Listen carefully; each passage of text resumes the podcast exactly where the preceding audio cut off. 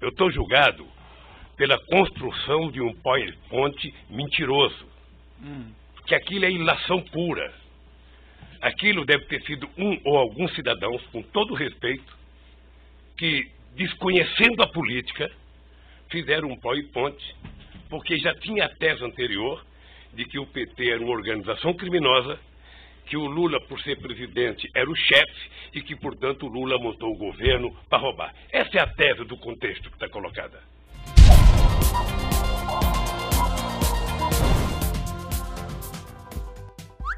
A ação contra Lula deve ser julgada por Moro entre junho e julho. Pelo menos um processo já está encaminhado. Agora só faltam quatro. Mas para quem está ansioso para ver o ex-presidente Luiz Inácio Lula da Silva atrás das grades, pode sentar e esperar um pouquinho mais pois o juiz federal Sérgio Moro só deverá dar sua sentença no final de junho. Isso, claro, se não houver nenhum atraso no andamento desse julgamento onde o Molusco está sendo acusado de corrupção e lavagem de dinheiro no caso do triplex do Guarujá. Mas só para deixar bem claro, mesmo que o Lula seja condenado na primeira instância por Moro, ele não irá para a cadeia, pois ainda poderá aguardar em liberdade o julgamento na segunda instância, o que poderá levar pelo menos mais um ano. Aliás, é justamente por isso que Lula e sua quadrilha querem tanto antecipar as eleições. Assim, ele poderá se vitimizar ainda mais durante o processo eleitoral e, se por algum milagre ele conseguir se eleger, todos os processos contra ele seriam suspensos, já que ganharia foro privilegiado e apenas o STF poderia julgá-lo. Aí a gente já sabe o final dessa história, né? Enfim, pelo menos por enquanto, só o câncer para salvar os brasileiros desse marginal. Hashtag esperança.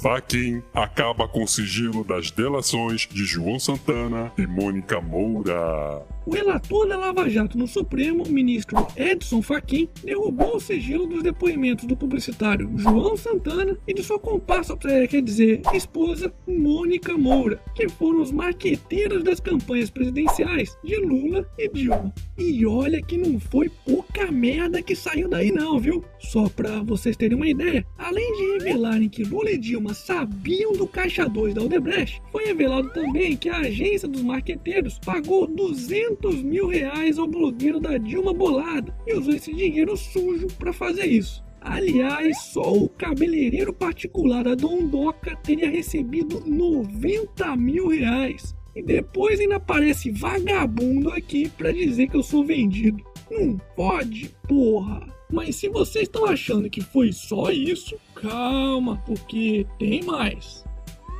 Dilma ligou para João Santana para avisar sobre prisão. Isso mesmo, acredite se quiser, a então presidente da República, Dilma Rousseff, teria avisado pessoalmente ao casal de marqueteiros de que eles seriam presos pela Polícia Federal. Ai meu! Dilma, guerreira, mulher brasileira, a presidenta é inocenta, porra! Calma, filha da puta. Dilma tinha que estar na cadeia. Aliás, não só ela, pois adivinha quem foi que avisou a presidenta inocente que os marqueteiros seriam presos? Não, não, não foi a dona Marisa, não. Quem avisou Dilma sobre isso foi o então ministro da Justiça, José Eduardo Cardoso. E aí, era ou não era uma quadrilha organizada tomando conta desse país?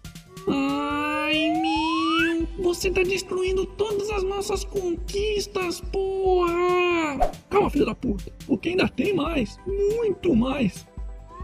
Maduro pagou 11 milhões de dólares em espécie por campanha de Chaves, diz marqueteira. Estão entendendo agora por que a petralhada defendia tanto as barbaridades que Hugo Chaves e Nicolás Maduro faziam na Venezuela? Porque eles eram financiados por esses vagabundos. Mas a boa notícia é que Maduro está começando a receber de volta tudo aquilo que plantou. Coquetel de fezes vira arma de manifestantes contra a polícia na Venezuela. Isso mesmo, os manifestantes venezuelanos, contrários ao governo do ditador Nicolás Maduro, estão atirando coquetéis Kokotov nos defensores do governo chavista, que por sua vez acusam os manifestantes de que essas bombas de fezes seriam armas bioquímicas. cocô virou arma bioquímica. Acho que agora eu entendi o porquê da escassez de alimentos na Venezuela. Deve ser uma estratégia do Maduro para fazer com que o povo fabrique menos munição. Ou, é, quer dizer, cague menos. Hashtag taca bosta no Maduro. Se bem que eu acho que não seria uma má ideia se os brasileiros começassem a utilizar essas armas bioquímicas nos nossos políticos também, né? Hashtag fica a dica. Momento. Jabá. E aí, já deu like no vídeo? Não? Ô oh, caramba, tá comendo cocô, pô? Dá like aí nessa bagaça, porque aqui é canal do otário, porra. Corregedores da Justiça Eleitoral pedem adiamento da implementação do voto impresso. Pois é, mais uma eleição onde os eleitores brasileiros não saberão em quem votaram ou se o seu voto realmente foi computado. A Justiça Eleitoral alega que os custos seriam muito elevados para acoplarem uma impressora à urna eletrônica, sendo que as estimativas são de que o Brasil teria um gasto extra de cerca de um bilhão de reais com os novos equipamentos. Mas o curioso é que dinheiro para vagabundo queimar com propaganda eleitoral através do fundo partidário não falta, né? Hashtag somos todos otários. E para finalizarmos essa edição, Bruna Marquezine conta que já dividiu namorado com Marina Rui Barbosa. Uh, dá de velcro. É mesmo, é? Danada. Mas que sortudo, hein?